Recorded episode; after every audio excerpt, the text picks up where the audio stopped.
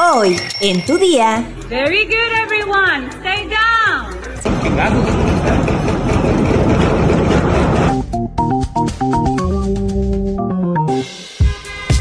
Tu día con el Universal. La información en tus oídos. En tus oídos.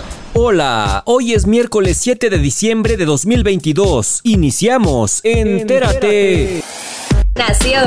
Los integrantes de la Comisión de Trabajo y Previsión Social en la Cámara de Diputados aprobaron por mayoría la minuta sobre vacaciones dignas, a la cual se le hicieron modificaciones para establecer que durante el primer año laboral se otorgarán 12 días, pero 6 se tomarán de forma continua y el resto deberá ser pactado entre el trabajador y el patrón. Con 17 votos a favor, 4 en contra y 2 abstenciones, pasa el proyecto al Pleno de San Lázaro y de ser aprobado, deberá volver a la Cámara de Senadores. La diputada de Morena, Susana Prieto, fue la principal opositora al asegurar que no se está garantizando el derecho a 12 días de vacaciones continuas. Por su parte, Araceli Ocampo, también de Morena, advirtió que el proyecto dará pie para que los patrones intimiden a sus empleados. En tanto, la diputada Margarita García, del Partido del Trabajo, dijo que la propuesta no quita los 12 días de vacaciones para los trabajadores y al contrario, los faculta para elegir si los toman de forma continua o fraccionada. Por su parte, Sergio Barrera, de Movimiento Ciudadano, coincidió en que las mexicanas y los mexicanos necesitan tener 12 días de vacaciones continuas, pero aclaró que hay voces que pidieron que se fraccionen, por lo que consideró que es necesario que pase sin modificaciones porque el tiempo es clave en esta iniciativa. Pues sí, porque lo tienen a uno con un pendiente.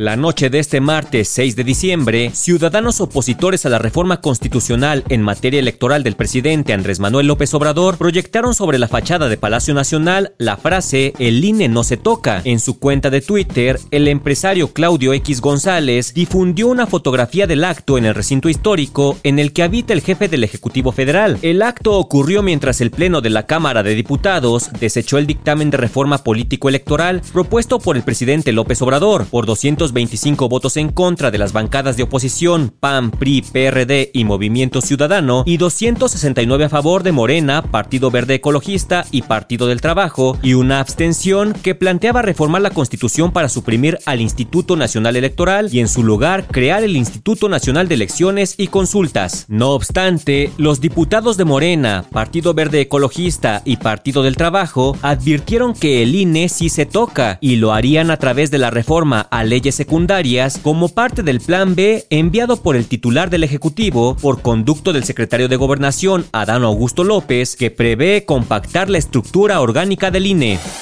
Metrópoli.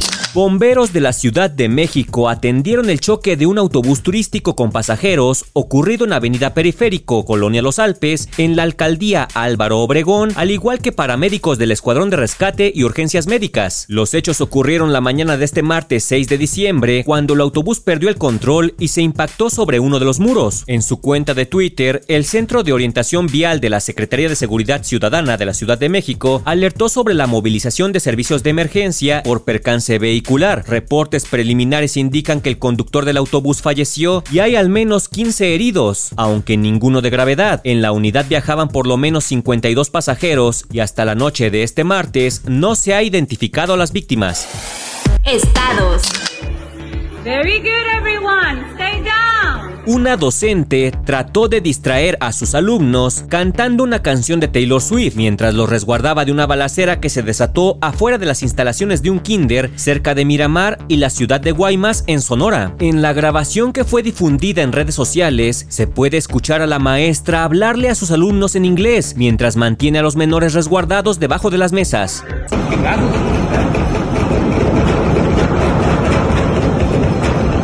En otro video se aprecia cómo una persona se refugia en una tienda de supermercado que se encontraba al frente de donde ocurrieron los hechos, y una vez que cesan los disparos, el hombre sale a observar qué había sucedido sin desactivar su cámara. En cuanto sale de la tienda, se acerca al lugar para posteriormente hacerle zoom a un automóvil Fiat color blanco que se encontraba estacionado y con las puertas abiertas, donde presuntamente estaba el cadáver de una de las víctimas. Qatar 2022. El exfutbolista brasileño Edson Arantes do Nascimento, Pelé, hospitalizado desde hace una semana y cuya salud ha sido motivo de preocupación en todo el mundo, continúa recuperándose satisfactoriamente de la infección pulmonar que le aqueja, según información divulgada este martes por fuentes médicas. El tres veces campeón mundial, quien se encuentra en un tratamiento por un cáncer de colon, fue hospitalizado hace una semana para evaluar un cambio en el régimen de quimioterapia. Días después los médicos informaron que también le estaban tratando una infección pulmonar que según señalaron sus hijas estaba derivada por el COVID-19 que contrajo hace tres semanas. Desde entonces el rey Pelé está recibiendo antibióticos a los que ha respondido positivamente y continúa internado en una habitación común, con señales vitales estables, consciente y sin nuevos problemas. A través de redes sociales, Pelé animó a la selección brasileña antes del encuentro con Corea del Sur, en el que la canariña derrotó al equipo asiático con un contundente 4 a 1 en los octavos de final del Mundial de Qatar. Mundo. Este martes, un tribunal argentino condenó a la vicepresidenta Cristina Fernández de Kirchner a seis años de prisión por defraudación al Estado durante sus dos mandatos como presidenta. La condena también incluye la inhabilitación de por vida para ejercer cargos públicos. La vicepresidenta escuchó el fallo en su despacho en el Senado, cámara que preside por ser vicepresidenta, mientras decenas de simpatizantes de fuerzas izquierdistas se congregaron en torno a la sede de los tribunales federales para dar su apoyo a la exmandataria cuando el veredicto fue leído. Cristina Fernández de Kirchner fue hallada culpable de adjudicar de forma irregular durante sus dos mandatos, 2007 al 2015, 51 obras viales con fondos nacionales a Lázaro Báez, un empresario allegado, lo que supuso una defraudación al Estado por cerca de mil millones de dólares. El fallo puede ser apelado y quedará firme cuando así lo resuelva la Corte Suprema de Justicia, un proceso que podría demorarse años. Hasta entonces, la vicepresidenta podrá postularse para cualquier cargo de elección popular desde una banca en el Congreso hasta la presidencia, según lo establece la ley. Se espera que la condena tenga un fuerte impacto, ya que es la primera vez que un vicepresidente argentino es condenado estando en funciones y porque Fernández de Kirchner es la figura política más relevante de los últimos 20 años.